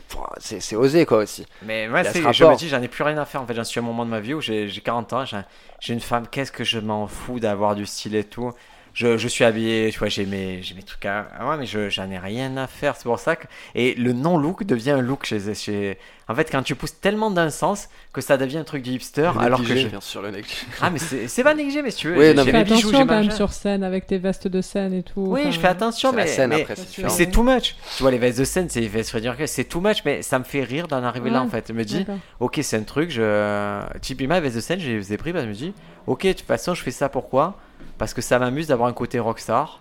Et quand c'est les grosses scènes, je veux ass- assumer ce côté-là et jouer le jeu à fond et ça me met dans de bonnes conditions. Mais j'ai plus d'ego dans le sens où, où même si, si pour faire rire je dois ressembler à, à rien, ça m'amuse en fait de le faire maintenant. Les amis, est-ce que vous avez un peu de matériel à me soumettre hein? Et je vous fais le temps d'un jingle. Vous avez le droit à un jingle pour retrouver votre matériel. Ça vous va? Ouais, ouais. Ça, c'est le, le mec qui, euh, qui est prêt, qui a, qui a beaucoup de matos, qui a incarné. euh. Qui a surtout envie d'aller pisser après. Alors, fais ta pause, va, va aux toilettes. et Non, reviens. non, t'inquiète, t'inquiète. Fais ta pause, va aux toilettes, reviens. Tu as juste un, un poids de 16 kilos parce que c'est un peu une épreuve comme Colanta. Si je ne reviens pas, euh, chers auditeurs auditrices, c'est que je n'ai pas à le soulever le poids. Allez, soulève le poids. Tu, tu ne te blesses pas au dos, hein, Bédou. Les deux mains, le dos droit. Hop. Vas-y, on t'attend. Pendant ce temps, je blague un peu avec Violaine. Parce que tu la laisses pas parler. C'est ça la vérité. Te fais mansplainer, Violaine. C'est ça, c'est ça. Parce que euh, Mais j'écoute aussi, donc c'est très bien. ça t'arrive de te faire mansplainer dans le travail? Hmm, je pense pas. Non, tu, je ressens pas en tout cas. Tu as pas. C'est trop horrible, hein, des gens qui. euh, Je trouve ça drôle, des gens qui, qui s- peuvent se permettre ça. Je trouve ça fou. quoi. Après là, on n'est pas là pour se couper la parole, donc pas encore. Ouais. Ah, c'est vrai que toi, tu peux avoir des rapports conflictuels avec des hommes, du ah coup. oui, euh, avec des hommes, c'est-à-dire. C'est- bah, si, si l'avocat d'en face, c'est Ah un oui, homme. bien sûr, on peut se couper la parole, même quand c'est des femmes, hein, on se coupe la parole. Non, Mais les, les femmes, euh, on peut se dire, si on est basique, on se dire, bon, c'est un rapport, entre guillemets, euh, Ah, pas du tout, c'est la guerre. Quand c'est la guerre, équilibré. c'est la guerre. Peu importe. la- Ça, c'est une mentalité que j'aime. Tout à fait. Tu as vraiment la gagne sur ça? Ah oui, moi, je, quand je dois gagner quelque chose, j'ai envie de le gagner, oui. Et, et vraiment, j'ai toujours dit à mes copines avocates que je trouvais que c'était le métier le plus proche de stand-up. Parce que tu prépares ta plaidoirie et tout. Et c'est vrai que les gens ils disent Oh, ça va être dur de plaider. Je fais Ouais, mais c'est comme euh, apprendre un sketch, tu vois. C'est, c'est la même chose. Tu C'est dois. emporter la conviction, alors ou convaincre pour convaincre dans un sens, ou après convaincre avec des blagues où il y a une. Et surtout, je. Encore une fois, le cœur d'une plaidoirie, ce sont les arguments et choses comme ça. Mais je trouve que la personnalité le joue beaucoup. C'est les arguments, ça va être la manière de les amener aussi. Et le rythme, et, euh, du coup, ça se rejoint avec le stand-up. Mais il y a beaucoup plus quand même de logoré, comme dirait euh, Bédou, dans les plaidoiries que le stand-up où tu dois être plus concis. T'as plus de place pour des envolées, euh, pas forcément lyriques, mais des métaphores. Et, et puisque Bédou évoquait euh, Tu as été tu- extrêmement rapide, hein Dupont-Moretti, Oui. qu'est-ce que je le déteste, ce mec? Ah, je le supporte pas. Là, non on plus. est trois. Hein. Je le déteste, mais depuis longtemps, c'est-à-dire dès le Quasiment moment où tous les avocats le détestent, hein, je vous rassure. Ah, Ouais, bah, ouais, il y en a qui en Vous reconnaissent. savez qui il est Moi, ça me fait trop rire. Ça À envoie un fois, message ça me fort. fait rire. Qui Ouais. est sa femme C'est Isabelle Boulet. Et moi, ça me fait rire. Bah pourtant, j'aime bien la musique d'Isabelle Boulet. Ouais, mais le couple Ah, c'est- improbable. c'est- moi Ouais, Ah, c'est- ça très drôle, moi, qu'ils soient ensemble. Ah, mais je savais pas, moi je voyais plutôt un délire un peu, un peu libertaire. Ah, il Peut-être fait- pour les extras, ça, je sais pas. Il fait cas, partie de ces mecs, tu vois, qui, qui ont un peu pété l'échelle sociale parce qu'il vient d'un milieu très très très Ouais, très très populaire. Et donc il y a toujours des fois ce qui s'accompagne avec des gens qui viennent du milieu très populaire, soit un côté très positif, quoi, soit un côté gros vide.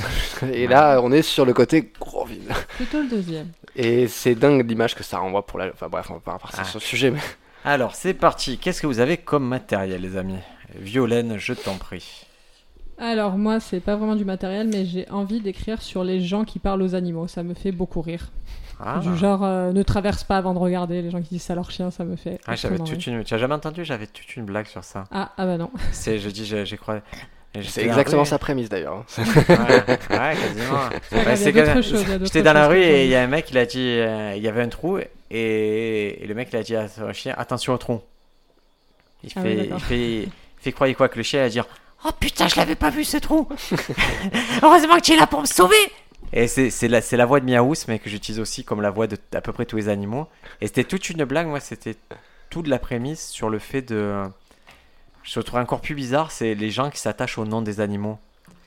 Et, ils disaient, et genre, est-ce qu'il y a vraiment. Je dis, moi, ça m'énerve tellement que quand il y a des. Vous savez, sur les arrêts de bus ou quoi, des fois, tu as un petit Mhm. écriteau, il est marqué perdu caramel, petit chat brun. Et, tout. Et la blague, c'était que j'ai- appelé le numéro, je faisais Oui, bonjour, je crois que j'ai trouvé votre chat. Oui, c'est ça, euh, poil blanc, oui, petit tache aux oui, patte arrière blanche. Caramel Attendez, je lui demande. Non, il dit qu'il s'appelle pas Caramel. et, et voilà, merci, au revoir. méchant, les Bip, pauvres. bip. Ah oui, c'était un truc C'est de. très cruel. Ah, c'était la blague, je disais putain. C'est cruel caramel. C'était, ma blague et je dis, en plus je faisais cette voix, je disais ça c'est ma voix d'enculé. hein.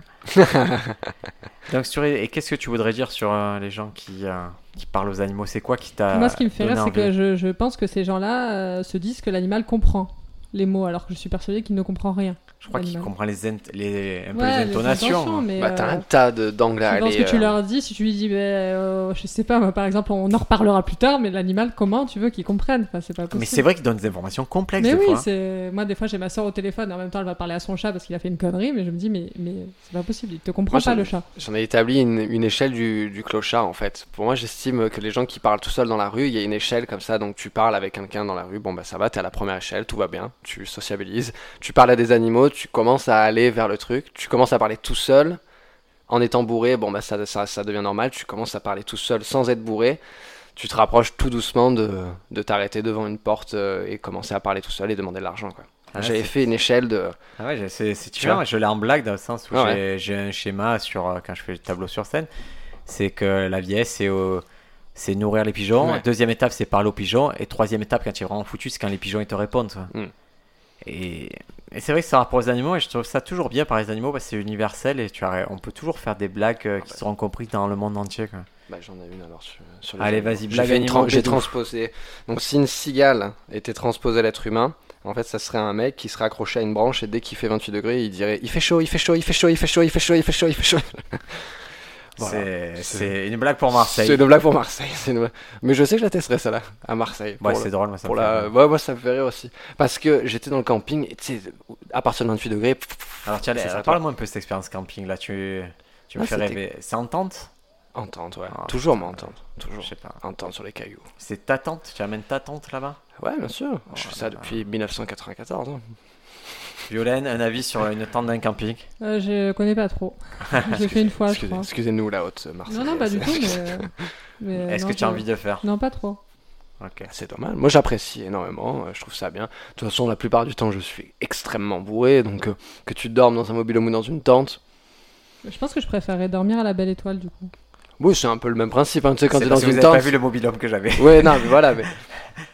Et, euh, et d'ailleurs, pour revenir sur le coup de la cigale, il y a eu un moment très marrant aussi au Diogène à Château-Double. Euh, on jouait, bah, tu l'as pu le constater, toute la première, enfin, toute la première demi-heure avec les cigales qui, Ouais. qui, qui- qui étaient très fortes. Quoi.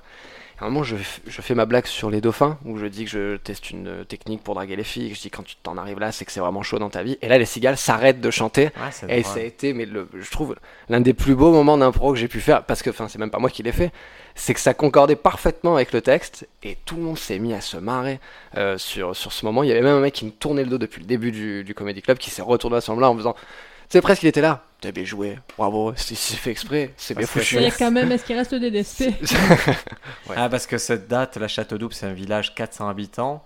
Donc euh, à cette occasion-là, ils se réunissent sur la place du village. Il y a même le maire qui vient. Mm. Et c'est trop cool parce qu'on est accueillis comme des rois.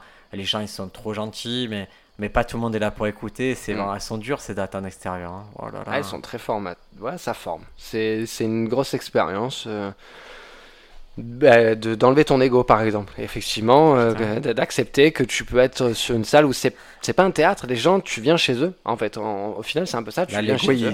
il y a un belvédère, il y a un point de vue. Et ton ego, il saute. Ah il là, saute, Il euh, se fracasse par terre. On a, fait, on a fait quelques dates comme ça, les Blackstone. On a fait quelques dates comme ça où l'ego il en prend un coup Mais- parce que Mais au moins, il me. ré- Tu vois, pour revenir le Black Song, il y a des endroits où, en plus qu'il y a ça, les gens ils te respectent pas. C'est En le plus. personnel du, de Ouais. l'endroit qui te reçoit qui te pas respecte cool, hein. pas. alors, qu'à- Alors- euh, alors que Château Double, Château Double te respecte, tu es bien accueilli et les gens ils t'accueillent avec leurs moyens et tout, mais c'est trop cool. Ouais, non, bah. Donc voilà, blague sur la cigale, euh, ça c'était. euh, Violaine, qu'est-ce que tu as comme matériel un peu? C'est très ledge. Là, ce que tu nous dis, c'est qu'à chaque fois, c'est que des idées. Moi, je veux prémisse en punchline. j'ai, en fait, euh, samedi, quand j'ai joué au Gagal, donc pas ce samedi, mais l'autre, euh, j'ai eu un appel téléphonique un peu malveillant une demi-heure avant de jouer. J'en ai fait une blague, en fait. Je me demandais si je pourrais dire grosse pute sur scène. Déjà, est-ce que je peux le dire dans le podcast Elle c'est m'a posé la question, elle m'a posé la question Ah juste ouais. avant de monter sur scène. Si tu m'enlèves ça, tu m'enlèves 50% des blagues. Ah, Non, et donc, on était quand même sur la conversation, comme on en avait déjà parlé. Est-ce que je peux dire grosse pute sur scène? est-ce que le pute est ta punchline? Et elle me Non, dit non. Je fais pas bah alors, effectivement, ça Ah, passe. c'est un élément constitutif. Voilà. Tu peux raconter l'histoire un petit peu? En fait, du coup, bah, je raconte que euh, je viens de Montpellier, mo- euh, que je viens de Montpellier, mais que tout à l'heure, voilà, il y a une femme qui m'appelle et qui commence à m'insulter au téléphone. Je lui demande t'es qui, t'es qui, elle me répond pas, et là, je la traite de grosse pute et je raccroche. Ah, tu me régales. Et là, bah, j'étais super émue parce que je me suis dit ça y est, Violaine, t'es devenue marseillaise. Ah, c'est drôle. Et ça a très bien marché. hein. Et, et du Voilà. coup, là, si on rentre dans le cœur de l'histoire, c'est quelqu'un que tu connais, tu sais qui c'est? Par personne interposée, oui. Et elle, Ah, a, elle a un greffe contre toi? Oui, oui, c'était mal, purement malveillant, oui. Mais c'était pas ça, c'était pas su. Euh, c'était pas un fait euh, C'était pas certain le samedi quand tu m'en si, avais je parlé. le savais déjà. Ah, tu mais savais déjà Ah, je croyais que c'était vraiment une pure inconnue qui t'avait appelé, qui t'avait une rendu folle. mais- Alors, ce qui est drôle, c'est que Violaine, un des quoi, c'est que qu'on avait pu avoir ensemble, se dire, ok, avant les comedy clubs, il faut plus que tu aies des appels, Oui, en plus, que tu te dit, disputes oui, avec quelqu'un et tout. Et d'un coup, quelqu'un t'appelle pour te. te- Eh ouais, ouais. Mais ça t'arrive régulièrement de te disputer juste avant les comedy clubs Ah, fréquemment, tout Ah, le mais temps. est-ce que tu le te mais est-ce que tu te disputes en règle générale dans la vie ou c'est Non, en fait, quand je suis stressée, je me dispute avant de monter sur scène et avant de prendre l'avion. Voilà. en gros, c'est ça. C'est Bah, tu peux pas devenir une rockstar du coup de- du stand-up, c'est compliqué. Si, c'est juste qu'il faut euh, Allez, on part en tournée mondiale. moi avant ces moments-là. Ah, c'est drôle, c'est drôle. Un appel malveillant. C'est bien que tu aies pu rebondir sur scène. hein. J'aurais pas dû insulter parce qu'après j'ai eu un appel de menace. Enfin, c'est parti très loin, mais bon. Ouais, mais ça fait une bonne blague. Hein, Est-ce que c'est des, que c'est des gens du voyage de Montpellier? Non, c'est pas des gens du voyage, mais enfin, si, c'est une gitane, mais de Marseille. Ah ouais, bon, C'est on, pire, est- on est sur des gens du voyage sédentaires. c'est ça. Intéressant, intéressant. On creusera. oh. Voilà, du coup, t'as une blague. Voilà. Alors si ça, si ça vous intéresse cette aventure-là, on va un peu creuser hors, euh, hors caméra, hors micro, et je reviendrai avec vous avec le résumé de la situation et, et les actions criminelles qu'on va envisager pour venger Violaine. Pas avec moi en tout cas. Toi, tu serviras de barre de traction. Exactement. Bah, d'ailleurs, j'ai une vanne là-dessus où d'ailleurs, bah, c'est un de mes potes qui me répète souvent cette phrase-là, mais qui est beaucoup plus sportif que moi, beaucoup plus euh, voilà, et qui me dit toujours Bédou, ton ennemi juré, c'est toi, ton ennemi juré, c'est toi-même, ton ennemi, c'est toi-même, c'est toi-même. Je fais bah, putain, si c'était moi-même, je me serais déjà niqué depuis longtemps quand même vu la fois que je fais. Tu vois, je veux dire, si c'était moi mon ennemi, ça fait longtemps que je le serais plus, tu vois, puisque je suis, euh, C'est Voilà. complexe. Tu le début. c'est ouais, et puis ça, ça reste du visuel encore avec mon physique, quoi. Voilà. Alors, un truc que j'ai noté tout à l'heure, c'est que je suis passé devant. C'était un parking de, ca- de casino, un magasin casino. Et il y avait un panneau, était marqué Les règles du code de la route s'appliquent sur ce parking. Et je me suis dit, si ce, parking, si ce panneau existe, c'est-à-dire il doit exister le, le panneau contraire. Les règles du code de la route ne s'appliquent pas sur ce parking. Ici, c'est les règles du Monopoly ou de Mad Max. Ou de GTA. Ah ouais, ça serait vois. Celui Non, qui a le plus d'étoiles, il a un caddie gratuit. Ah ouais, c'est Mario Kart. Je sais pas pourquoi ils se sont, ils ont tenu à préciser les règles du code à route s'appliquent sur ce parking. Mais c'est fou, les, les, les- on le dira jamais assez, mais les panneaux, toujours être, euh, d'où le stand-up d'observation, toujours être hyper attentif aux écriteaux, aux panneaux, parce que ça, c'est des, ça peut te faire vraiment des belles faces, quoi. Tu vois, ça, c'est vrai que, clairement, pourquoi aller marquer ça sur un parking Par définition, normalement, tu, oui, tu dois respecter les règles du code de la route. Mais ils viennent de t'annoncer un truc, rouler sur 4 euros. Tu vois, ils Ouais, de ouais, c'est ça, oui. Tout le monde devrait mettez la clé dans le contact, quoi. Mais d'ailleurs, il a une phase sur les panneaux euh, Whitehall dans son... Ah. au début, ouais, sur deux panneaux. Ah, je l'ai pas, je suis pas allé assez loin alors. Je me souviens plus lequel c'était, mais c'était des panneaux un peu euh, étranges aussi. Sachant que j'ai eu un accident samedi, l'accident le. Ah, il faut, je vous le raconte, je pourrais pas le raconter sur scène parce que les gens on rend pas étonnants aboutissants, mais samedi j'ai fait un séminaire d'haltérophilie. Déjà, Donc, un séminaire, d'accord. séminaire. J'ai participé à un séminaire d'haltérophilie. me fait. Ok, c'est-à-dire, c'est Là, il y a quelqu'un. qui a un stylo pour prendre des notes sur la quasiment, il y, a, il y a un mec qui venait du Danemark, il y a un coach et tout, il nous a expliqué des notions très précises d'haltérophilie. c'est-à-dire que tout le discours qui était fait avant sur Lego, il est, il est retombé là direct avec l'altéro, direct. Non, non, Non, non, non, non, je- c'est intéressant. Mais il vient, il t'explique des choses, j'avais jamais pris conscience, voilà, il m'explique des notions. Et quand le séminaire est fini, on se dit, bon, ben, on boit un coup, on boit deux coups. Et je dis, va, euh, j'ai j'ai bu deux coups, je vais, je vais pas trop rouler. Je vais aller euh, à- au magasin Cultura et je vais aller m'acheter des livres et je laisse la voiture sur le parking, comme ça je suis tranquille. Je vais à Cultura, je mets la voiture sur le parking, je commence à chercher des livres, des mangas et tout. D'un coup, j'entends le propriétaire de la Ford euh, a eu l'immatriculé 544 et priez de se rendre à l'accueil. J'y vais, il fait Monsieur, vous avez oublié votre frein à main, la voiture elle est partie. Ah non Et le mec, il avait fait un séminaire d'haltérophilie juste avant. Mais j'étais cul d'haltérophilie, on a vu un coup et tout. Et là, et là, je me dis, est-ce que tu fais le chagrin, tu pars ou ouais, J'ai fait non, j'ai fait ok, j'ai vu, j'avais éclaté une voiture, j'ai fait appeler la personne qui a cette voiture dans le magasin, elle vient, on fait le constat et voilà. Elle appelle, on fait le constat, ok. Et déjà, je le prends relativement serein par rapport au truc comme c'est casse-pieds. Et le soir, je me dis, je vais le raconter à mes parents, je, passe devant parents, je, je devais passer, je leur raconte. J'ai dit, ouais, ben, j'étais distrait parce que voilà, j'ai fait le toilette sur fille, j'étais fatigué. Il fait, ah, et oui, ça arrête d'être oui, c'est sûrement pour ça que quand tu pars, tu éteins pas la lumière du couloir. J'ai fait, quel est le rapport entre je viens d'avoir un accident, je viens de perdre deux heures à remplir un Costa, je suis dégoûté, et t'as cou- j'ai fait combien tu veux Tu veux 4 euros pour te payer la lumière de l'année du couloir? Je te les donne les 4 euros. Oh, c'est... Mais ils ont attendu je sais pas combien de mois ou quoi va avoir l'occasion de te le dire. alors que j'ai dû l'oublier une fois et surtout que je ne l'ai- c'est quand je pars de chez eux je suis souvent avec mon fils et eux ils se penchent un peu ils ont un... en gros il faut descendre un escalier et eux ils regardent toujours et par mon fils et tout du coup je ne touche jamais les lumières ou quoi parce que je sais qu'ils veulent regarder jusqu'au dernier ouais. moment et là j'ai dû oublier une fois ils ont dû se passer une soirée ensemble se dire ok il a commis un impair incroyable Mais quand c'est qu'on pourra lui dire quand c'est qu'on pourra lui Je dire pense qu'ils ont détecté un mot-clé. Et le mot-clé était oublié. Et quand tu as dit j'ai oublié le frein à main, ils mais ont fait quelle espèce Oh de rat crevé te reproche d'oublier une lumière quoi. Euh, T'as acheté les mangas du coup ou pas? J'ai non, je- je- parce que j'étais. Il s'est passé un truc qui est terrible, c'est je savais qu'il fallait pas que j'y aille et quand il s'est passé un mauvais truc, je me dis il fallait vraiment comme une prophétie, je me dis il faut que je rentre chez moi. D'accord. Mais mais j'ai plus de peur choses. que de mal avec euh, t'as l'accident sans, pro- sans personne dans une voiture, quoi, sur un parking d'autoroute où chier. tu dois respecter les codes. de Ça fait vraiment chier de non, la voiture elle a reculé de 20 mètres sans encastrer dans notre voiture. Moi j'ai rien, la voiture j'ai fait une, une portière. Ouais, ça peut être une histoire à raconter qui peut devenir très drôle entre le panneau à l'entrée, le machin, la chute avec tes parents. Mais surtout si j'en rajoute un détail de ouf, c'est que en gros si on a vu cette relation cette conversation avec le mec à qui j'étais rentré à n'importe quel moment, ben euh, ça serait mal passé. Mais là, dans le contexte du Covid, tu as un masque qui l'empêche de sentir euh, que tu as peut-être dit Heineken dans la tête. Et Ah. euh, je trouvais ça drôle, ce petit détail qui m'a préservé. Mais j'avais pas dit Heineken. je Alors on ne, le, on ne le favorise pas, on ne le. Voilà, on ne le. Oui. L'abus d'alcool est dangereux pour la santé. Violaine, est-ce que tu as un petit, un petit truc que tu as observé récemment sur lequel tu voudrais écrire? Euh, non, je t'ai dit le, le truc des animaux. Après, je. Et l'appel malveillant, tu vas me le transformer en truc un peu solide Bah ouais, je vais essayer de peut-être retravailler la blague pour la, la rendre mieux et peut-être développer un peu. Enfin, il m'est arrivé aussi plein de choses récemment, je sais pas si c'est. Tu dis que la tragédie avec le temps ça donne de la comédie donc. euh, dans Pour 10 ans, l'instant, peut-être, pour je l'instant, on est dans la tragédie Ouais. Ok. Bédou, est-ce que tu as une petite phase encore pour nous Euh, j'ai encore un dialogue, un début de dialogue où j'ai un mec, euh, un de mes potes qui me parlait encore et qui m'expliquait. euh, il parlait d'une fille qui couche avec pas mal de personnes, tu vois. Et il était là, il, il me disait, ah, mais de toute façon, cette meuf-là, qui couche avec, avec qui elle a pas couché, cette meuf, il était là, avec qui elle a pas couché, elle a pas... bah, visiblement avec toi, du coup. Parce que, vu comme t'es vénère, tu vois, C'est que, drôle. tu vois, et moi, j'ai, et ce que j'ai apprécié, c'est que cette phrase, en fait, ça m'est venu alors que c'est un- une phrase que j'ai déjà pu sortir moi, et je trouve ça beau que mon cerveau le ressorte derrière en punchline, tu sais, en, Mais tu as progressé, ça veut dire que tu sens Ouais. que tu as progressé en tant qu'humain. bah ouais, grave. Parce qu'en fait, je me rends compte que quand je sortais cette phrase, il y avait cet ego de me dire Ah, elle a couché. Avec qui elle a pas couché? Bah, avec moi, avec toi, frère. Vu le seum qu'il y a dans la bouche, tu vois, que tu le sens, le seum, hein, c'est qu'elle a pas couché avec toi. C'est pour ça que tu peux dire cette phrase. Sinon, le mec a couché avec elle. Jamais il ira sortir cette phrase. Mais la vraie sagesse, je crois que c'est avec les années, c'est de dire putain, mais j'étais bien nul quoi. Mais en fait, je suis plus. Moi, je suis un peu dans ce. Si on va sur un concept, ouais, une, une, une couleur actuellement d'écriture, c'est plus ça, tu vois. Je me rends compte que, tu sais, on parlait forcément toujours les phases woke un peu, tes black woke, Qui vont plus être des, quoi, Wok les, les- les va- où tu t'es éveillé au niveau de la conscience, quoi. Ah, tu n'as pas cette notion de walk, Violaine? Pas du tout. Walk, c'est quand tu. euh, c'est quand tu es très en phase avec 2020, avec les valeurs qui sont défendues aujourd'hui, Mhm. c'est-à-dire euh, valeurs d'égalité, valeurs De de, respect des femmes, déconstruction de la masculinité toxique, ta ta ta ta. Mhm. Tu es woke.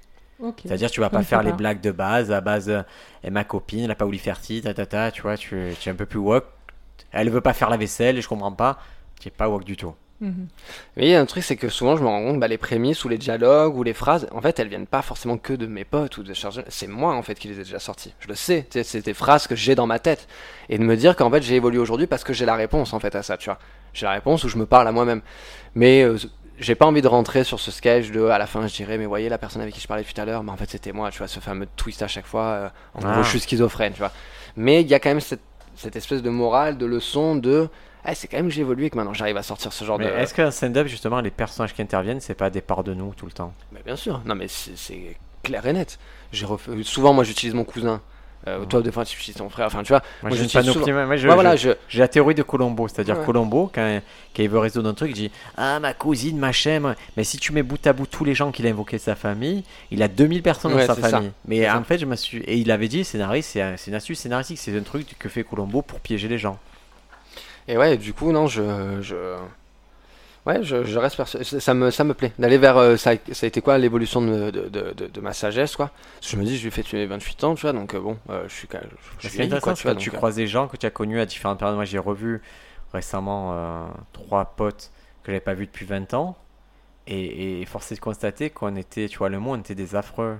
hmm, On était vraiment des affreux. ouais, ouais. Et, et, et sur- moi, je suis le seul qui n'a pas été euh, en prison ou interné. Mm. Et celui qui est interné, il a fait pour pas aller en prison, justement. mais je, me suis dit, voilà, euh, on s'en est bien sorti. Mais quand tu fais le bilan, c'est drôle de faire un bilan, de se dire, putain, on était vraiment. Waouh, quoi. Mm. C'était horrible comme on était, quoi.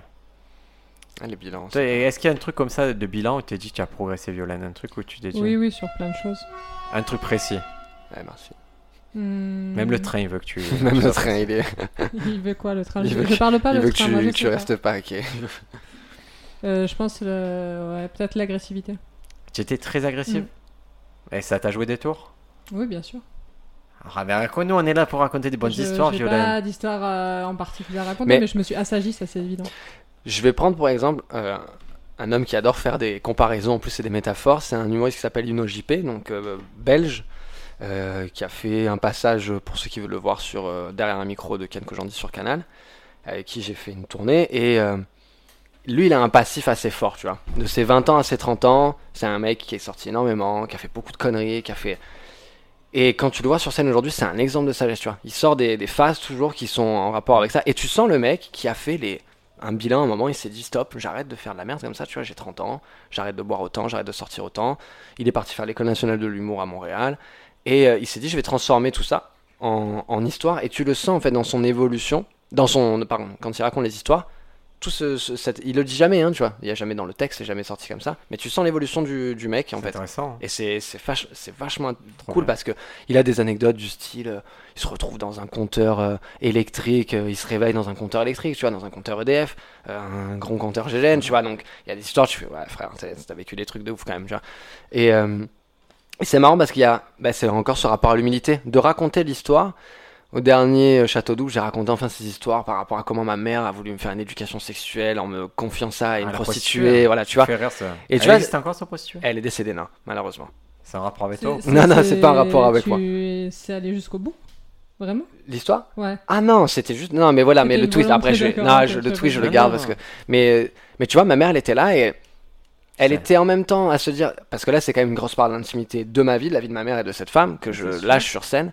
Mais elle était émue aussi parce qu'elle me dit, tu vois, au final, eh, ce truc de avec ce Mercedes, il en, il en restera ça, quoi. Il en restera ça. C'est le nom c'est beau. hein. Et je suis content parce que du coup, tu vois, quand bah, il y a une, une des meilleures amies de ma mère qui vient me voir à la fin, elle me dit, Mais tu sais qu'elle est décédée et tout, bah, je me suis dit, bah écoute, allez, Elle a la casse. non, non, elle est décédée, ouais. Et si, de toute façon, si t'as eu une vie trop lisse, je vois pas comment tu peux arriver à Ah, ça, la- raconter des choses sur Bah scène si, aussi, si t'as hein. des auteurs, mais. euh, Oui, enfin, si t'as des auteurs, t'es Ah, plus... Tu fais du Jack Whitehall. Hmm. Tu Bah, si, Ouais, tu peux tu faire du de très- Tu peux faire du lisse. Prenons euh, bah, Kev Adams, faire la comparaison, son dernier sketch montreux là avec euh, euh, Stan Van Wawrinka, où il parle. C'est intitulé Le tennis, hein, son, son sketch. Donc Ouais. je le regarde et en fait, ce n'est que euh, le fait qu'ils disent ouais, euh, ah, en Suisse vous avez quoi? Vous avez un gros tennisman, Ah. Federer, Federer. Et moi qui suis fan de, de sport, je sais très bien que Va- Wawrinka va apparaître du coup sur scène. Parce qu'ils sont deux. Lui aussi a gagné Roland Garros, a gagné trois, trois grands chelems, enfin bref. C'est pourri. C'est d'un lisse, mais alors écriture en plus interaction très mauvaise et il éclate la salle en plus. Enfin, tu vois, ça marche très bien. Mais tu- Comme ça, c'est la magie, c'est ça qui est beau quand même avec l'expérience. Et c'est lisse quoi. C'est-. Bon, les amis, je crois que c'est tout pour cette semaine. On a Mm. parlé de Jack Whitehall, on a parlé de Ursula Carson, on a parlé d'ego. Et voilà, j'espère, euh, faites un petit bilan sur l'ego. Il y a un petit exercice que, qui est sur Stand Up France, c'est euh, c'est les 10 choses que doit vous apporter le stand-up. Faites-le une fois par an, peut-être à période de Noël ou quoi. Et comme ça, vous voyez que d'année en année, euh, vos priorités elles vont changer. Ouais, je vous le souhaite parce que c'est triste en fait si vous, si vous restez. euh, Ne jamais sur- stagner, ne jamais stagner. Ouais, si vous pouvez éviter, essayez de rester éternel étudiant. Et, et vraiment, vous, vous allez être surpris, c'est une démarche qui paye toujours ça. Violaine, J'ai une belle phrase pour euh, finir, je sais plus d'où vient ce proverbe, mais que le- la réponse est l'assassin d'une question. C'est magnifique. C'est pour ça que j'interdis Google à table. Allez, merci à tous. Merci, Merci Violaine. beaucoup. Merci Bédou. Ciao, ciao. Ciao, ciao